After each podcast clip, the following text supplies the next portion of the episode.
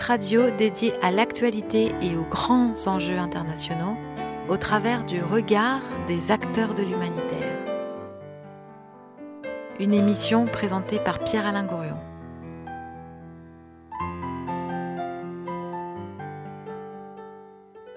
Oui, c'est Human, c'est Human avec aujourd'hui, eh bien vous savez pas, l'astronomie. Nous allons parler d'astronomie avec qui? Avec le président d'une association d'astronomes. L'association s'appelle le CALA, C-A-L-A. Et son président, il est en face de moi, il s'appelle Pierre Farissier. Bonjour Pierre Farissier. Bonjour, comment tu vas? Eh ben Moi je vais bien, mais merci beaucoup d'être avec nous et d'être venu. Merci pour ton invitation. Ouais et d'être venu jusqu'à ce studio de, de, ben de couleur FM à Bourgoin-Jallieu, parce que ça couvre le Nord-Isère et puis ça couvre le Tout-Lyon euh, en DAB+, la nouvelle norme euh, voilà, numérique de la radio, pour parler de quoi? Pour parler de notre planète Terre vue depuis les étoiles. Parce que nous, dans Human, on parle évidemment d'humanitaire. On parle des choses difficiles de cette, de cette société. Et je ne vous fais pas un dessin. Euh, avec l'actualité la plus, euh, la plus violente actuellement, on parle d'écologie avec tous les aspects euh, qu'il est possible d'envisager par rapport à cette écologie, mais on ne parle pas de cette planète Terre vue de loin. Et c'est pour ça que euh, on s'est dit que cette idée d'aborder le human à travers l'astronomie, eh bien c'était un, sujet de d'avenir. Voilà, c'est ça notre idée. Donc, la première question que je vais vous poser, Pierre Farissier, que je vais te poser, puisqu'on va se tutoyer, ouais, c'est très bien, eh ben, c'est de dire c'est quoi le CALA, le Centre Astronomie de Lyon, c'est ça? Oui, le Club d'astronomie de Lyon-Ampère, c'est son, son intitulé officiel. Oui. On le présente aussi des fois comme le centre d'astronomie, euh, le centre lyonnais en astronomie, d'animation lyonnais en astronomie.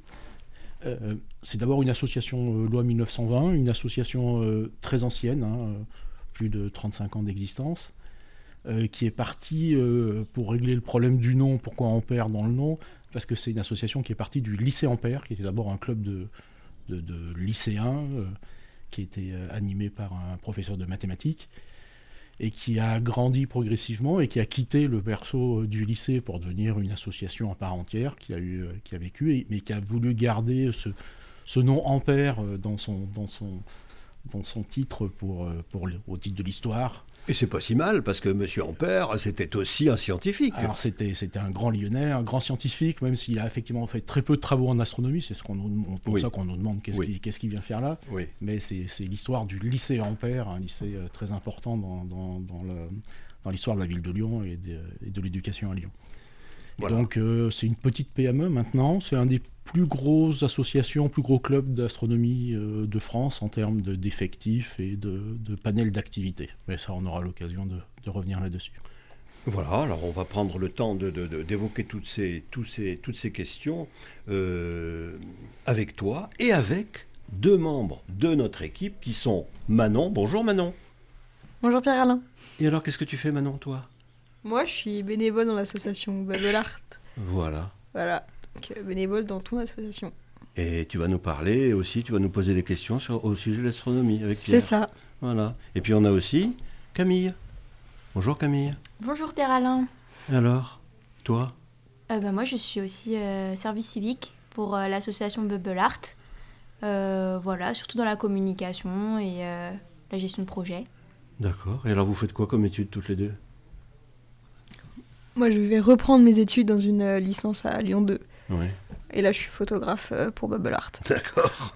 Et toi, Camille?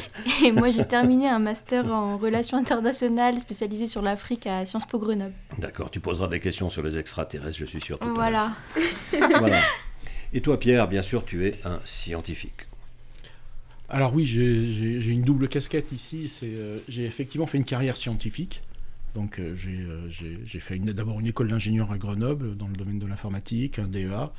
Puis j'ai passé un doctorat en informatique à l'université Lyon 1 dans le domaine de la cartographie des risques d'inondation. Ça, pareil, ça commence à remonter un petit peu à loin. Et puis après, je travaille maintenant dans un centre de recherche publique moins dans le domaine de vraiment de la recherche, mais euh, plutôt de l'appui aux équipes de recherche dans le domaine des systèmes d'information.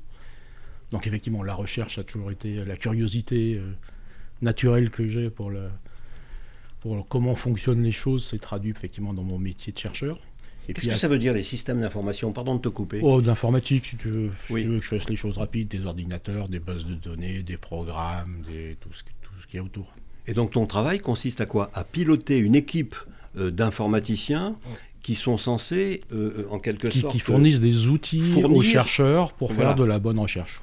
Pour gérer, leurs données classiquement. Dans quel domaine de la recherche scientifique? Bah, Je travaille dans un centre de recherche qui est, qui est assez vague, hein, qui, est sur, qui, est, qui, est, un domaine, un spectre assez large qui s'appelle euh, INRAE, donc, dont les thèmes de recherche sont tout ce qui est agriculture et, et, environnement.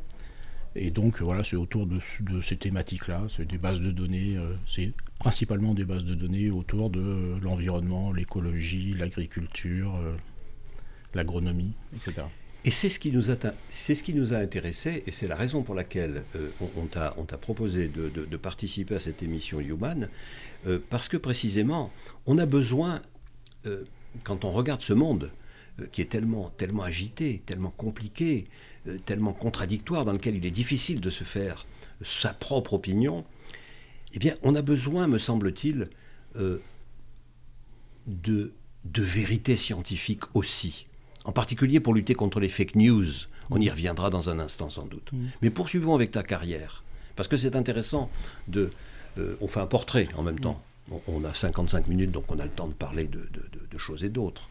Euh, donc, Alors en environnement, agriculture, risque d'inondation, thématiques multiples, en quelque sorte. Oui, multiples, mais autour vraiment de mon, métier, de, mon métier professionnel, c'est vraiment les systèmes d'information euh, dans le cadre d'un institut de recherche. Et puis, en parallèle de ça, j'ai eu aussi euh, un engagement associatif euh, très fort dès le début, puisque j'ai beaucoup travaillé dans le domaine de l'éducation populaire quand, j'étais plus jeune, dans des mouvements d'éducation populaire. Euh, j'ai été objecteur de conscience euh, à l'époque où ça existait encore, hein, c'est pour dire que c'est pas neuf. Euh, donc deux ans au Franca, j'ai été directeur de centre de vacances, j'ai été militant dans, ces domaines-là. Et, j'ai toujours voulu concilier, continuer à garder cet aspect de, militant pour l'éducation, que je, pouvais un petit peu moins conduire dans ma carrière professionnelle, mais que j'ai continué dans ma carrière associative. Et effectivement, on pourra peut-être en reparler, mais le, fait de s'occuper d'un club d'astronomie et d'astronomie, ça m'a permis d'allier à la fois euh, de travailler euh, dans une thématique scientifique, l'astronomie, ce autour, mais aussi dans le domaine éducatif et culturel, par justement euh, l'aspect transmission de savoir, que ce soit aux jeunes ou aux anciens. Et dans, tous les aspects d'ailleurs de, ce qui est l'astronomie amateur, et donc de, maintenir cet équilibre dans ma vie entre un militantisme euh, sur l'éducation populaire et une, carrière scientifique.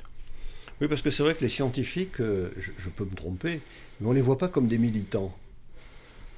Je me demande pourquoi d'ailleurs. Je pense que c'est faux. Je pense qu'il reste, il reste un espèce de, de, mythe du, du, scientifique dans sa tour d'ivoire qui ne voit pas ce qui se passe autour. Ça, ça, ça, ça, n'existe pas depuis longtemps. Le scientifique, c'est aussi un citoyen, il est impliqué dans la vie, il travaille sur des, beaucoup, de, beaucoup de, de travaux. Alors effectivement, il y a des gens qui travaillent dans, dans des domaines très théoriques. Euh, physique des particules, des choses comme ça, qui n'ont pas forcément de retombées immédiates dans la, société à, court terme, mais beaucoup travaillent aussi sur des thématiques euh, qui, répondent à des questions sociétales. Et typiquement, on a en France hein, beaucoup d'instituts de recherche qui s'appuient sur des questions sociétales pour essayer de donner euh, des, éléments de science qui permettront après aux citoyens et aux politiques de prendre des décisions éclairées. Et tu parlais, vous, très sensibilisé sur tout ce qui est aspect euh, environnement et écologie. Il est évident que c'est des travaux qui sont actuellement prioritaires euh, dans, une partie de la recherche, parce qu'il faut qu'il y ait de la recherche fondamentale et de la recherche appliquée, hein. l'un ne va pas sans l'autre, mais euh, de telle manière à mieux comprendre ben, nos écosystèmes, le fonctionnement de la Terre, le fonctionnement des, sociétés, l'utilisation des ressources, comment fonctionne notre planète Terre, vers où elle va, de telle manière à adapter nos comportements enfin, à ce, que, à ce que des décisions soient prises, parce que ce n'est pas les scientifiques qui doivent prendre des décisions, il faut bien, faut bien être clair Non, non, ce ne sont pas les scientifiques. Euh, euh, oui, il ne faut, pas, faut pas confier non plus la direction de la planète euh, à des scientifiques, ça pourrait être dangereux également. On ne sait pas trop d'ailleurs à qui confier la direction de la planète. Hein. Oui, enfin, quand on a vu effectivement des choses bizarres pendant cette fameuse pandémie, il y a des gens à qui il ne faut pas confier ça du tout. il y a une idée qui me vient tout de suite, c'est le rapport entre les astronomes amateurs euh, dont tu fais partie, et puis les astronomes professionnels. Quels sont les rapports entre les deux? Est-ce que euh, c'est comme, euh, j'allais dire, dans beaucoup de domaines où, bon, il y a des gens qui s'y connaissent, et puis il y a des petits rigolos qui arrivent, qui n'y connaissent pas grand-chose, ou bien est-ce qu'il y a une collaboration, comme je le crois, entre les astronomes amateurs et les professionnels? Alors, avant d'aller sur juste ce point précis, on peut il faut, au niveau de l'astronomie amateur, il, y a, il y a plein de pratiques différentes. C'est-à-dire qu'on a au niveau du club et de l'ensemble des clubs des gens qui s'y intéressent pour plein de, sur plein d'aspects et avec plein de motivations différentes. On a des gens qui sont intéressés par l'aspect plutôt connaissance et qui vont venir chercher euh, voilà, un, savoir à travers des conférences, à travers des cours. Euh, on a des gens qui vont être intéressés plus par la pratique, c'est-à-dire un petit peu l'observation découvrir le ciel, puisque bon, avec nos yeux, on voit quelques étoiles, on voit un peu la Lune, mais on a envie de grossir et de voir un petit peu mieux ce qu'il y a dessus. Donc, euh, une découverte visuelle, euh, personnelle du ciel dans, ses aspects, sa beauté, c'est tous ces objets différents. Euh, je parle de galaxies, de nébuleuses, de, de planètes, enfin, c'est évident. voilà, donc une observation de découverte. Et puis on a aussi des gens qui permet, qui permet, pardonne-moi de t'interrompre, de rêver aussi. Absolument, c'est magnifique. C'est des, des, on se fait, on se fait des grands plaisirs à l'œil euh, à, observer et à découvrir ça. Enfin, moi j'ai toujours, on fait beaucoup d'opérations publiques. On se débrouille pour les faire à un moment où il y a un peu des planètes qui sont, qui sont visibles. Et euh, on a toujours euh, des regards euh, éberlués, des cris lorsque les gens découvrent la première fois, bah, typiquement Saturne et ses anneaux, ou Jupiter, ou un cratère de la Lune. C'est l'émotion que ça provoque chez les gens qui observent ça pour la première fois, ça, ça, nous, ça, ça, nous fait des plus grands plaisirs. Et, au, fil des ans, c'est toujours pareil. Quoi. Ça vaut son pesant de graton, comme on dit à Lyon? Oh oui, oui, facilement, oui. Tu peux même mettre tu peux rajouter un peu de gratin dauphinois avec. Euh.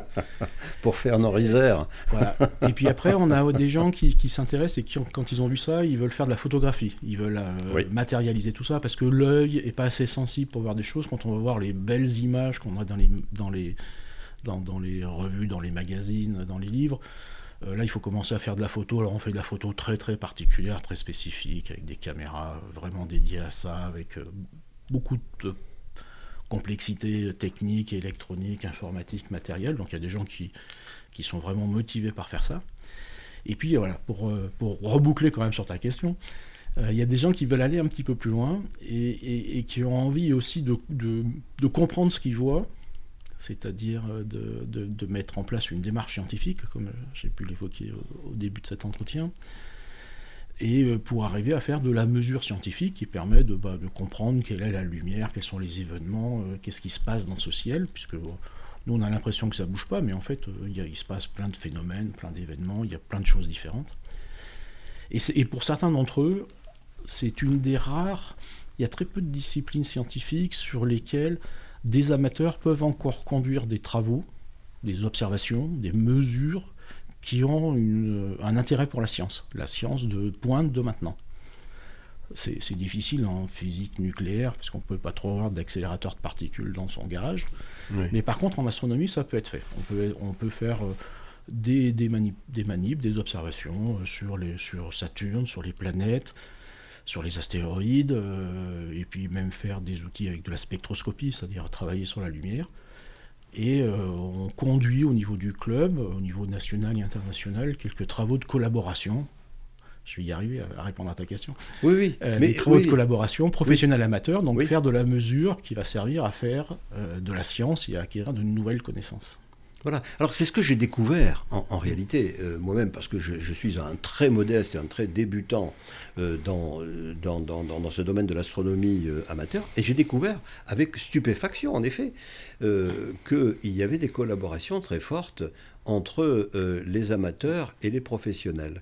et je trouve ça très réjouissant parce que, comment dire, c'est bon pour la démocratie c'est bon pour la compréhension de ce monde, c'est bon pour l'échange. Alors c'est un, excellent sujet que tu abordes parce que si, on regarde l'évolution de l'histoire des sciences ou de la science moderne, on, peut se rendre compte dans les dernières décennies que c'est vrai que autant euh, il y a deux siècles, trois siècles de ça, euh, il n'y avait, avait, pas de scientifiques tels qu'on les entend maintenant. Enfin en tout cas c'était pas un métier. C'était des gens qui avaient euh, les moyens de se poser des questions et de résoudre. Donc c'était essentiellement des individus, puis ça s'est structuré dans des universités, ça s'est structuré dans des groupes. Et puis c'est vrai que la, recherche moderne, celle post-deuxième guerre mondiale, avec la création euh, d'instituts dédiés à ça, comme le CNRS, les universités, les EPST, on fait que cette e recherche, euh, établissement euh, public à caractère scientifique et technique, l'INRA, l'INRIA, etc., l'IRD, euh, la, science, on a, il a à un moment été plutôt considéré que la science, les, scientifiques, les seuls qui sont capables de faire de la vraie, de la bonne science, c'était les gens qui étaient dans ces instituts-là. Et donc le citoyen a pu à un moment se sentir dépossédé de la science. En tout cas, de participer à la construction scientifique. Et oui. Et c'était pas complètement faux, parce qu'on arrive à des niveaux de, de besoins d'expérimentaux, de démarches, d'outils, etc., qui ne, qui, ne rendent, qui ne rendent plus accessibles aux citoyens. Et on a pu peut-être constater dans ces moments-là une, une, rupture, une distanciation entre le citoyen et la société. Je crois que on va se tourner vers notre technique et on va se dire, eh ben tiens, mettons un peu de musique euh, pour, euh, pour aller voir justement ces étoiles.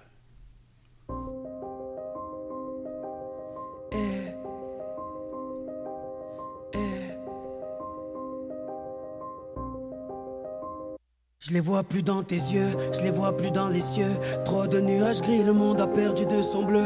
Les chemins vers les rêves ne sont plus éclairés. Les chemins vers la paix sont dans l'obscurité. Je ne les vois plus filer, donc je n'entends plus de souhaits. Ici la nuit, le troupeau ne voit plus son berger. Ici elles sont factices, ou on leur marche dessus sur un boulevard. J'ai besoin de les revoir, donc je pars. Je mets les voiles. Je pars à la chasse aux étoiles. Je pars à la chasse aux étoiles. Oui, je pars. Je mets les voiles. Je pars à la chasse aux étoiles. Je sais pas ce qui m'attend, l'espace est tellement vaste, mais je prendrai le temps pour visiter les astres, m'inspirer des planètes qui ne connaissent que la paix, faire mes plans sur une comète que j'aurais enfin attrapé, un selfie avec Marseille, les deux pieds sur la lune, je ferai des roues arrière sur les anneaux de Saturne, des pluies de météores me blesseront peut-être, mais ça n'a pas de prix de ramener des étoiles sur Terre, donc je pars,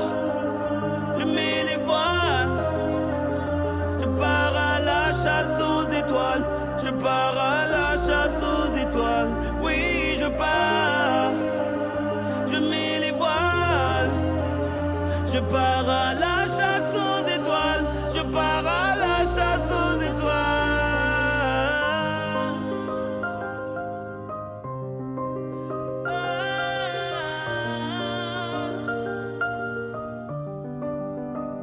Le phénix part chasser plus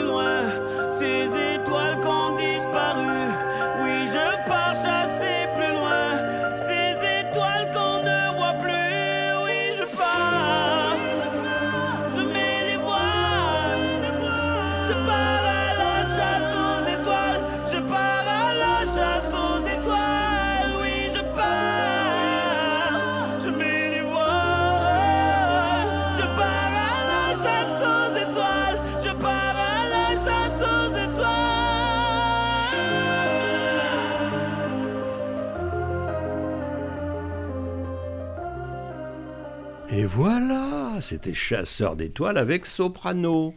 Ah bah ça c'est un titre qui nous va très très bien. On adore observer les étoiles.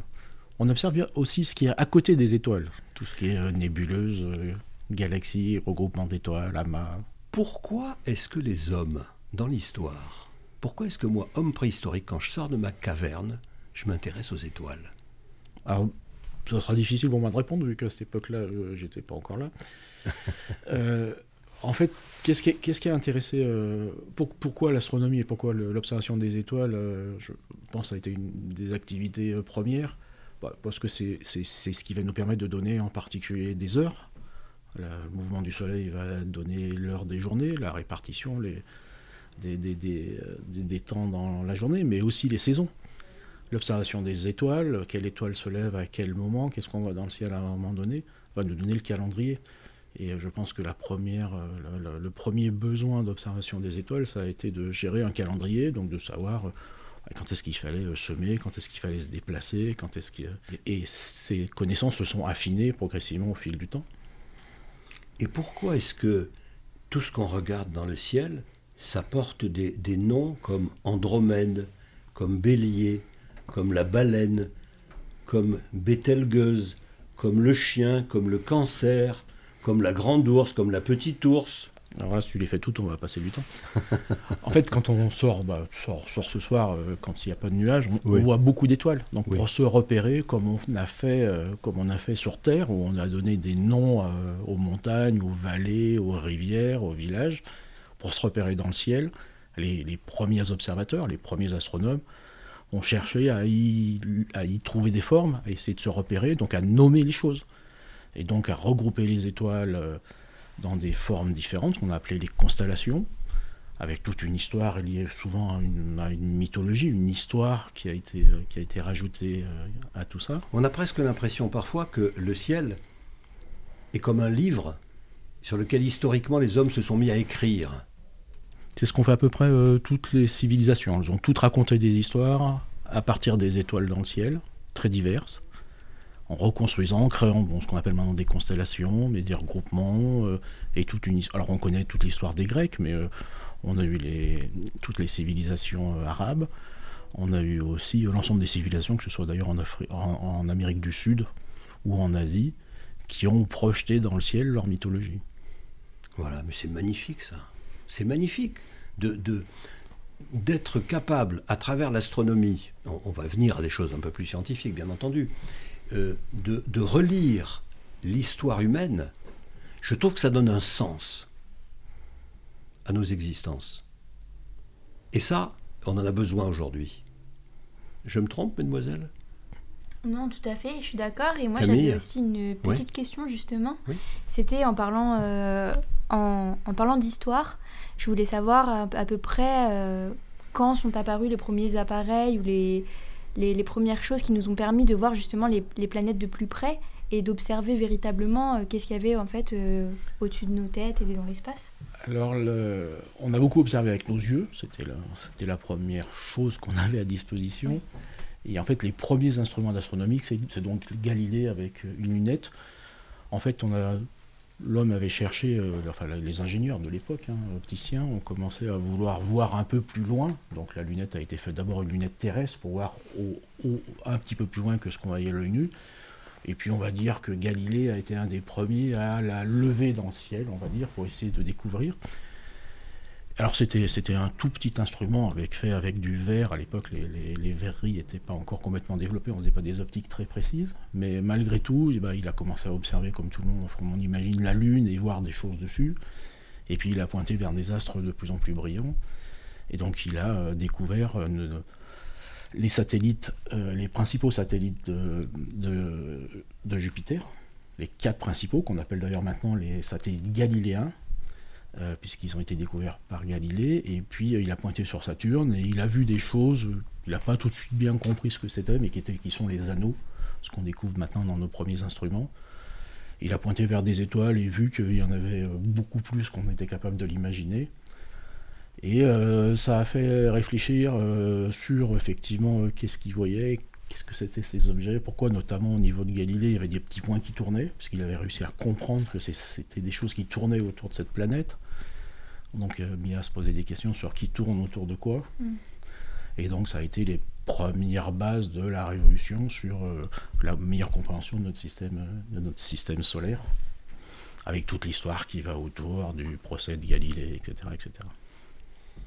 Voilà, c'est prodigieux. hein. Ces, ces- ces éléments d'histoire, euh, là, c'est magnifique euh, de, de- de comprendre, euh, de toucher du doigt de la manière dont, dont ces, ces- ces astronomes, euh, vos ancêtres, tes ancêtres en quelque sorte, euh, astronomes professionnels ou amateurs, à, ce- à cette époque-là, on ne fait pas trop la différence, euh, voilà, parviennent à comprendre à partir de quoi? À partir de mesures triangulaires en quelque sorte.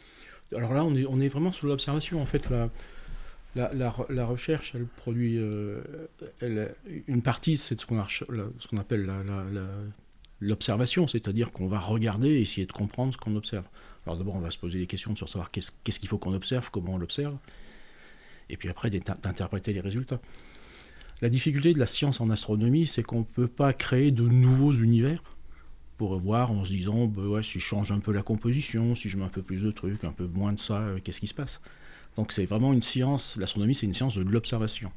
On est on n'a qu'un seul, euh, qu'un seul univers, on essaie de le regarder sur toutes les coutures, dans toutes les directions. Je ne comprends pas la différence avec les autres sciences. Bah, si tu prends, euh, je sais pas, de la, allez, prenons de la chimie. Oui. Bah, tu prends trois produits, tu les mélanges, tu regardes ce qui se passe, tu en rajoutes un quatrième. Ah oui, là tu peux pas tu fais- mélanger la Lune avec tu- Jupiter. Voilà, puis- ça. et puis Oui. surtout, tu peux reproduire cette expérience. Tu l'as Oui. fait une fois, deux fois, trois fois, quatre fois. Si tu as le même résultat, tu vas dire bon, ben voilà, là, j'ai, je, tiens quelque chose. Oui. Mais nous, l'univers, on est dedans Hmm. et on n'en a pas d'autres à observer. Mais on ne peut pas en créer d'autres. Mais on est dans, on est dans la chimie aussi. On, on est dans, Oui. on, on est dans le vivant aussi. Ah, absolument. Mais, on est au milieu. Voilà. Mais euh, typiquement, on ne peut pas s'amuser à recréer de la vie sur une autre planète, un autre système solaire. On n'a que notre système solaire. Ouais. On ne peut pas en créer un deuxième. On aura de grandes difficultés à aller en voir un autre. On y arrivera. Parce que ça fait jamais. trop loin. Trop loin. Parce qu'il y en a combien des systèmes solaires? Ah, ça, c'est des grandes questions, ça. Ouais. Combien un chiffre année Beaucoup. Non, il n'y a aucun. Personne ne mais aucun chiffre, sûr, oui. sérieusement. La recherche des planètes. euh, des- des- Non, mais c'est juste- des- mais c'est des grandes questions. Mais c'est vrai que on découvre de plus en plus d'exoplanètes, c'est-à-dire d'étoiles ayant un système planétaire. On en a. Dès qu'on a eu des moyens techniques. Une étoile, c'est quoi? C'est comme un soleil. C'est un soleil, voilà. Oui, Oui. Un soleil. Alors, il y a des gros, des petits, des rouges, des bleus. Enfin, il y a Mm, une, il y a une grande famille de soleils. Et on se rend compte que, bah, on trouve, disons, beaucoup de planètes qui tournent dans ces soleils. Alors, des fois, c'est des grosses planètes, des petites planètes, elles sont trop près, elles sont trop loin. Elles sont, voilà. Donc, c'est pareil. a Le, le bestiaire des planètes est aussi extrêmement important. De- mais donc, du coup, on ne peut pas les compter. De toute façon, on n'arrive à compter que sur les étoiles proches, que Ouais. dans notre galaxie. Ouais. Il y a des milliards de galaxies, Ouais. des milliards d'étoiles. Enfin, a- les chiffres n'ont pas de sens à ce niveau-là. Il y a une limite? Bah euh, oui. Il y a un bout? Oui. Qu'est-ce qu'il y a au bout? Ah bah ça on sait pas. Mais est-ce qu'il y a une limite ou il n'y en a pas? Ah bah ça c'est une ça c'est des questions de c'est des grandes questions de l'univers. Fini, pas fini, bouclé. Enfin là c'est la. C'est marrant parce que c'est effectivement une question à la fois euh, très très naturelle mais qui a qui a pas forcément de réponse définitive dans la physique actuelle. Ouais. On va laisser un silence là parce que c'est pas possible. C'est trop, vaste, c'est trop immense, c'est trop magnifique. On va faire de la silence. On va faire du silence à la radio. Regardez, écoutez les étoiles. Parce que ça s'écoute aussi. Alors euh, oui, oui, puisque là, bah, on parlait d'observation entre guillemets avec les yeux, c'est-à-dire euh, la lumière visible. Mais le, le rayonnement, bah, le rayonnement radio, tiens, puisqu'on fait de la radio, euh, Ouais. on a plein de rayonnements qui ne sont pas visibles avec les yeux, qu'on Oui, entend oui, euh, oui. à travers, et que les étoiles émettent aussi là-dedans. Donc on, a- on écoute des rayonnements dans les infrarouges, dans les, les- les di- différentes longueurs d'onde. Enfin, on a plein d'instruments, plein de plein d'outils pour observer les étoiles, Eh ben moi je dis, l'univers. hein. eh ben moi je dis que c'est le bon moment pour aller vers Rêve d'apesanteur avec Evgeny et Sacha Galperine.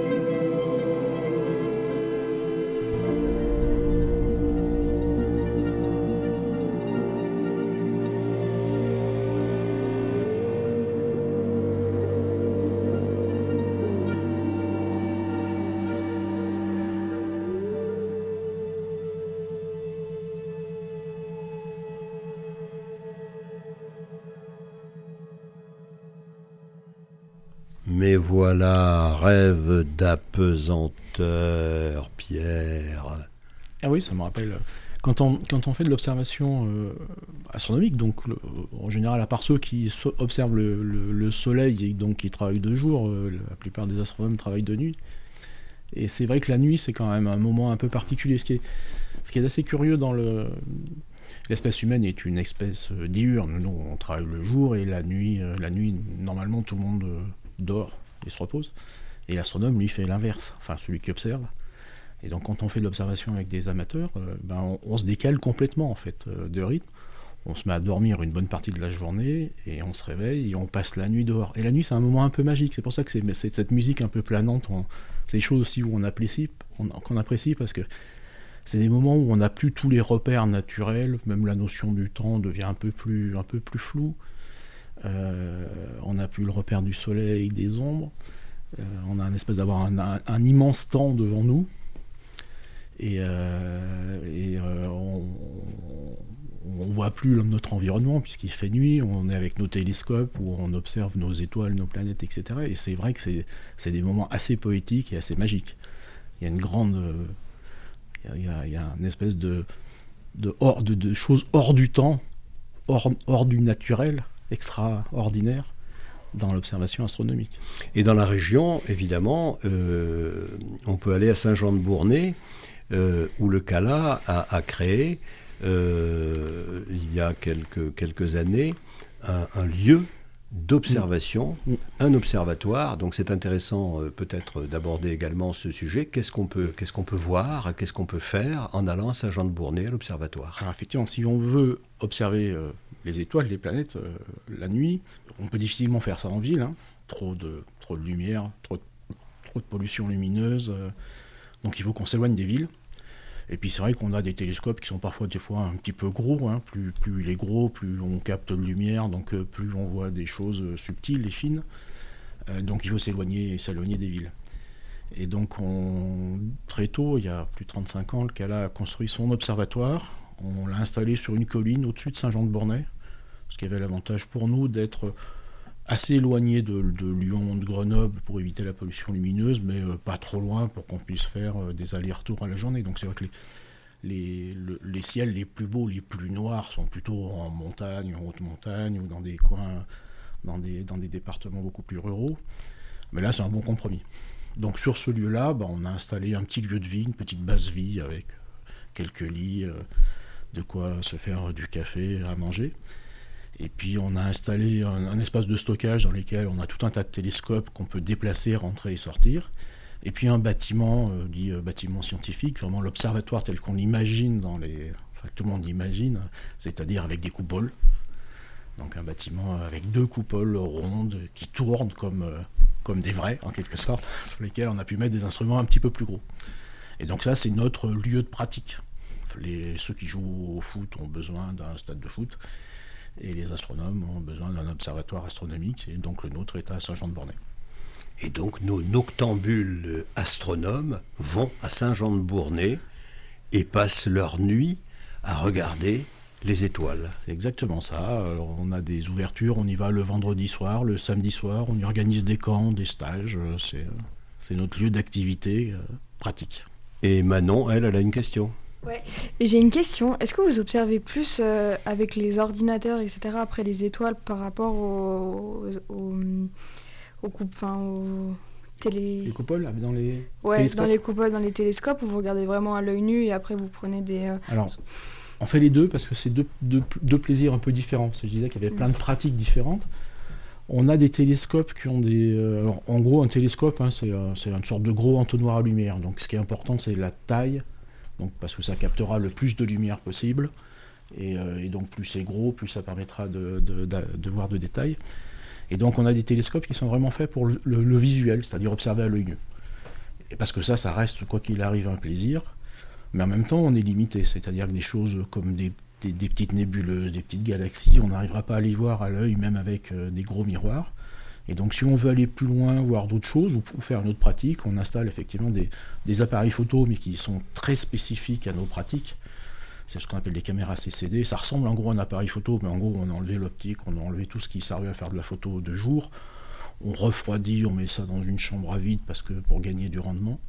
Et là, on fait des photos. Alors, juste pour une idée, toi qui fais de la photo, euh, nous, les photos que l'on fait, euh, classiquement, si on veut voir des objets, le temps de pause est plutôt de l'ordre de plusieurs heures. Des ah heures. Alors ah toi, tu, fais, du 125e, du bah millième, voilà, etc. 60e, c'est déjà un peu extrême. Nous, on va poser plusieurs heures. Alors, on va pas poser, on va pas faire, on va faire plusieurs pauses en fait, de une, deux, quoi, 4-5 minutes. On va en faire plein, et après, on va les additionner ensemble, parce que ce qu'on, ce qu'on observe, c'est très peu, très, très, très, très peu de lumière. Oui, mais elles bougent les étoiles. Comment on ah, fait? Très bonne question. Et eh ben, en fait, euh, on compense. Et effectivement, alors c'est pas les étoiles qui bougent, euh, on est d'accord, c'est la Terre qui tourne sur elle-même et qui fait que le ciel. je lui ai encore dit une bêtise. Non, non, ça marche aussi, mais euh, c'est juste dans quel D'accord. C'est la Terre qui tourne. Oui. Et donc, effectivement, en plusieurs heures, l'étoile s'est déplacée. Et comme on veut que ça, bah, ça fera un flou, hein, comme quelqu'un qui bouge pendant une photo. Donc pour pas qu'il y ait de flou, bah, en fait, on, a un système mécanique, ce qu'on appelle une monture, pilotée avec des moteurs, qui va compenser le mouvement de, la Terre pour que les télescopes restent toujours alignés sur la cible que l'on vise. Et donc en même temps que la Terre tourne d'un côté, en quelque sorte, on tourne dans l'autre sens pour pointer toujours au même endroit. Et donc la, précision de cette monture doit être extrêmement importante parce que euh, parce qu'évidemment mon appareil photo, il faut pas qu'il bouge en quelque sorte. Là, il va suivre l'étoile. Il faut pas qu'il tourne. Donc on a des mécaniques euh, qui doivent être extrêmement précises. Oui piloté avec une électronique. Alors on met aussi des systèmes de suivi de telle manière à corriger aussi des petites erreurs. Donc en fait on surveille une étoile et on se débrouille pour qu'elle ne change pas de place. Donc c'est vrai qu'une belle photo c'est aussi un, très fort challenge technique qui soit au niveau optique parce que bah, effectivement il ne faut pas que la photo soit floue, hein. on fait des photos floues, il suffit qu'on dérègle la mise au point. Euh, un challenge mécanique qui soit précis, un peu d'électronique, un peu d'informatique, du traitement d'image. Donc derrière une très belle photo d'astronomie amateur telle qu'on les voit dans les revues ou dans les revues qu'on publie, il y a la nécessité de maîtriser un grand ensemble de techniques. C'est un, challenge, mais euh, on a maintenant du matériel très performant, des gens compétents. Enfin, ça, voilà, c'est euh, aussi un apprentissage. Hein, ça fait partie. Voilà. Alors, euh, Pierre Farissier, cette, cette astronomie elle nous permet aussi de voir, euh, de voir notre planète, de voir la planète Terre de loin. Et la question qui me vient à l'esprit, évidemment, euh, dans notre émission Human, qui s'intéresse à l'environnement et à l'humanitaire, c'est qu'est-ce que nous apprenons d'intéressant qui peut nous être utile pour notre avenir à nous terriens? Qu'est-ce qu'on peut observer depuis l'espace? Qu'est-ce que l'astronomie nous apprend de nous-mêmes et de notre planète, et de l'état, quelque part, dans lequel on est en train de la laisser, cette pauvre planète? Alors, il y a, plusieurs réponses possibles à, cette question. Il y a la question vraiment de l'approche un peu euh, enfin, culturelle. On se pose tous des questions fondamentales euh, qui sont euh, d'où venons-nous, allons-nous, pourquoi la Terre, comment s'est créé le système solaire euh, est-ce qu'il est y a d'autres systèmes solaires? On a un petit peu parlé. Euh, et est-ce qu'éventuellement il y a de la vie sur ces autres planètes? Donc ça, c'est des questions un petit peu, un, petit peu génériques. Mais moi, moi, ce qui est sûr, c'est que euh, chaque fois que je fais observer notre système solaire, nos planètes ou des étoiles, ou qu'on passe une nuit avec, avec des bénévoles ou avec du public à observer le ciel, forcément à un moment, tout le monde se repose la question de, la Terre et de nous sur cette Terre-là.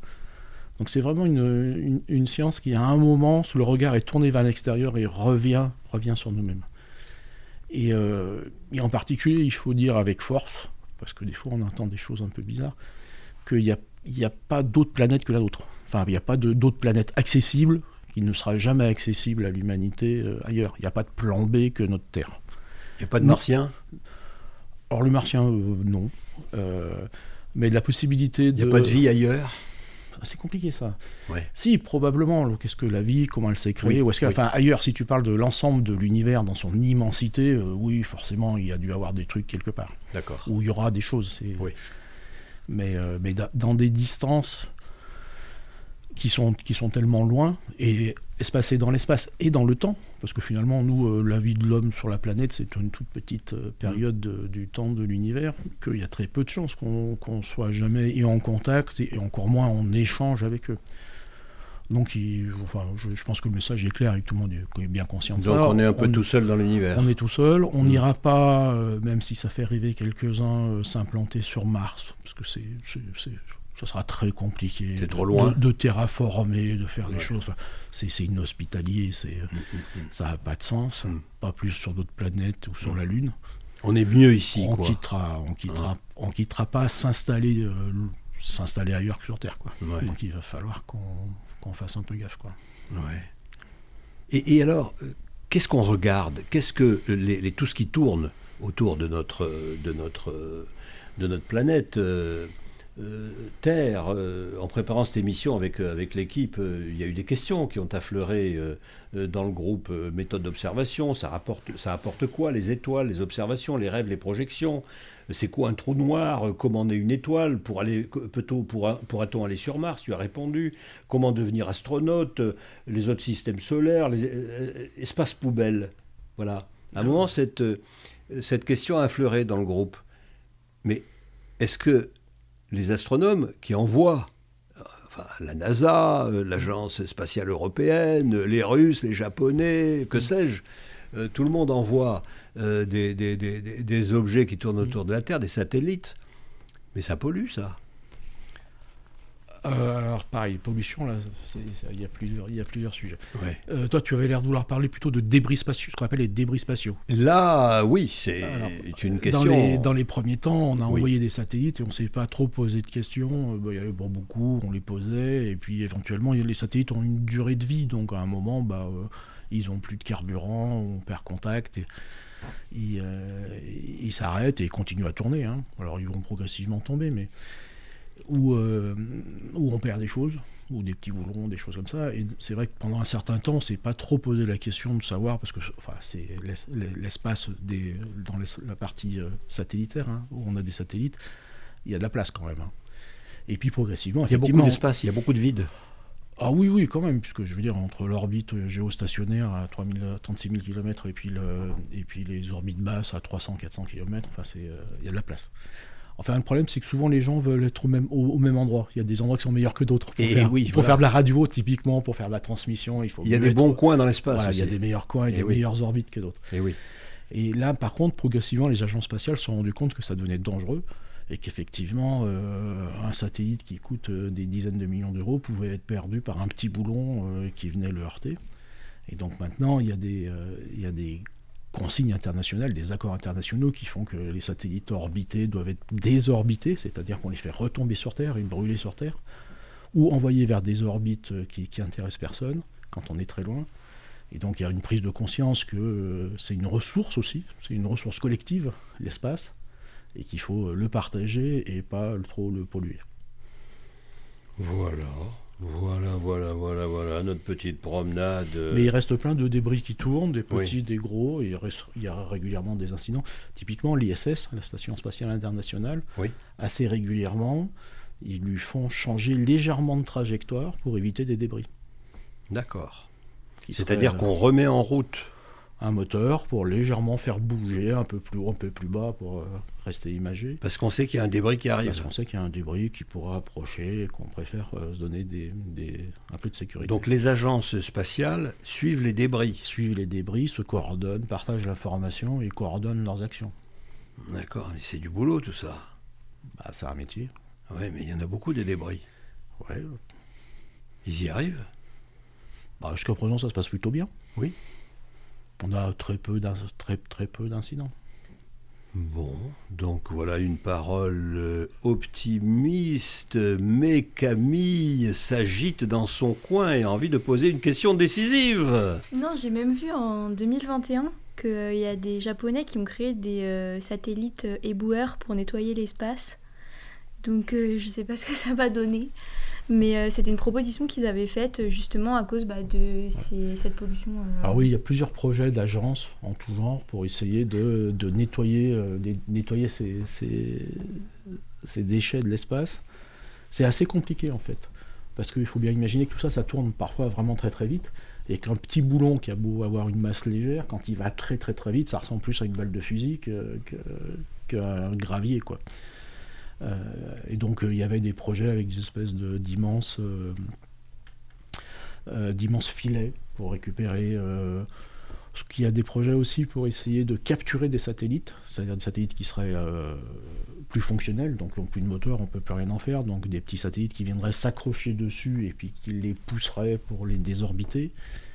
là c'est pareil, les rencontres entre, il faut arriver dessus avec euh, pas trop de vitesse, sinon on va tout casser, euh, et, c'est très coûteux, c'est très très coûteux. Donc pour l'instant il y a des expériences, mais et c'est très grand, il faut vraiment se rendre compte de ce que ça veut dire. Alors on va, on va un peu aller vers de la, vers de la musique pendant une minute ou deux et, et on va s'écouter Finger Bib par exemple, c'est Afex Twin.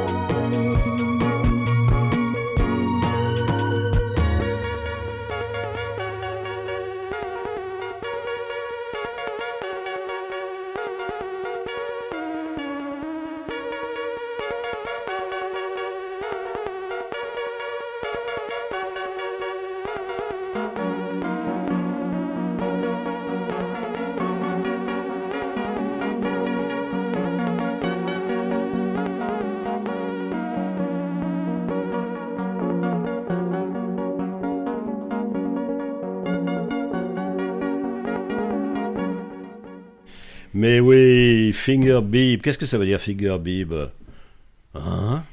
Les doigts de quoi? Les doigts de Dieu? La question restera entière. faut pas donner toutes les réponses.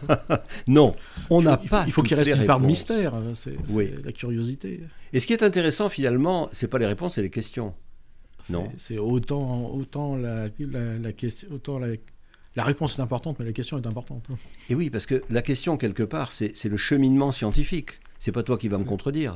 Non, la, première chose qu'on se pose dans un projet de recherche, c'est quelle est la question scientifique avec laquelle on va, se donner la méthode, euh, les outils, les observations qui doivent permettre d'apporter une réponse. Voilà. Mais la question scientifique, c'est la première chose à expliciter quand on fait de la recherche. Manon. Euh, J'aurais une question. Comment moi, en tant que citoyen, je pourrais aider ou participer à cette recherche du coup astronomique, peut-être dans votre association ou euh, ailleurs?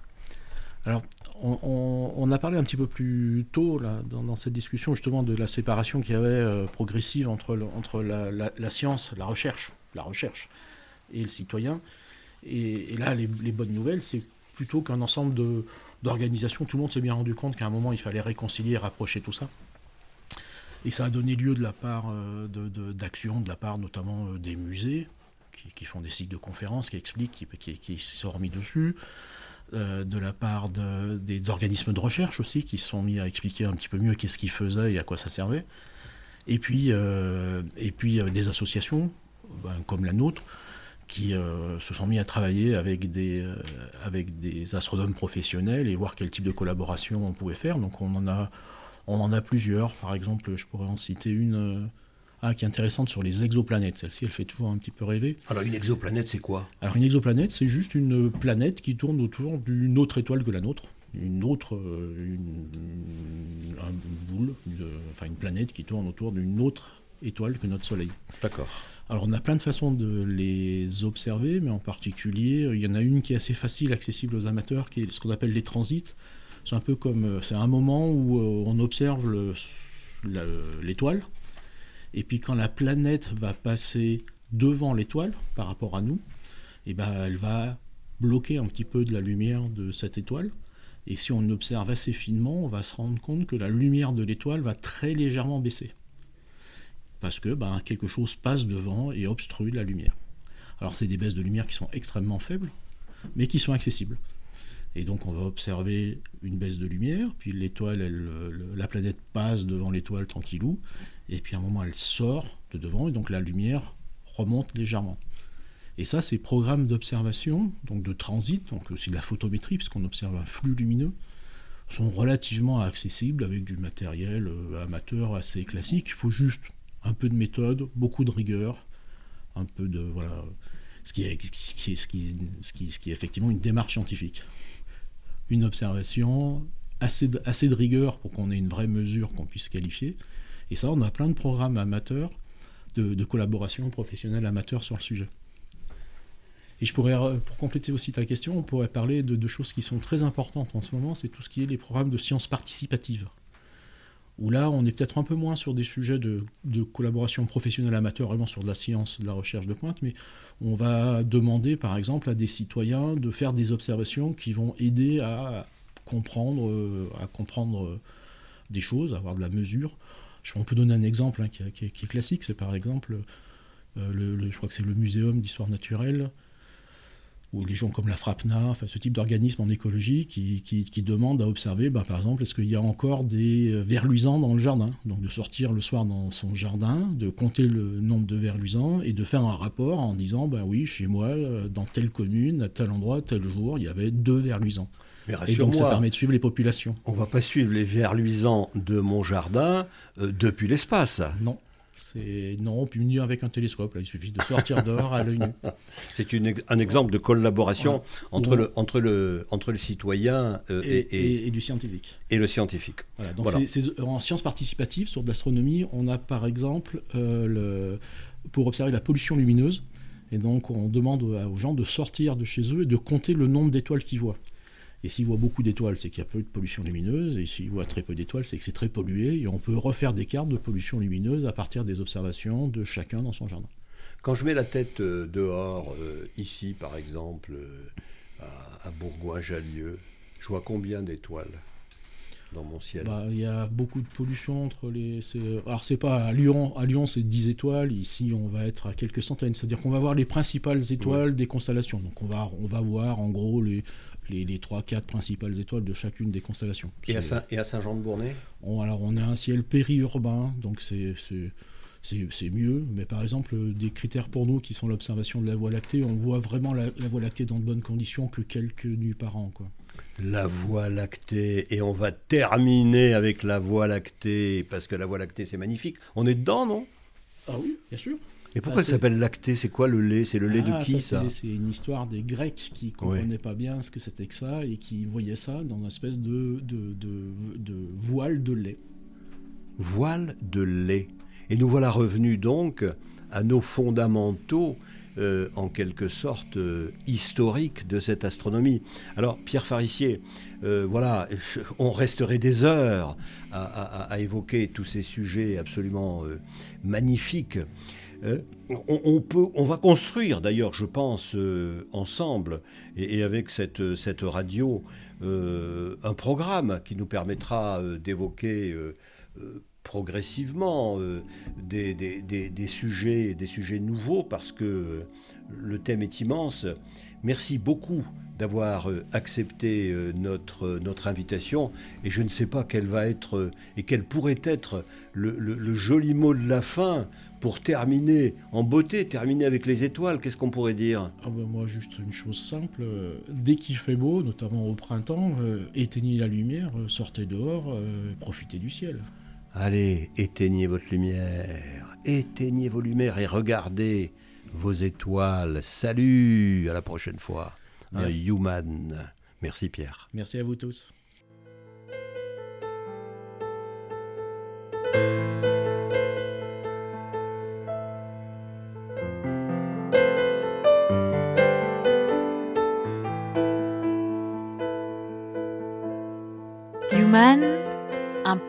Radio dédié à l'actualité et aux grands enjeux internationaux au travers du regard des acteurs de l'humanitaire. Une émission présentée par Pierre-Alain Gourion.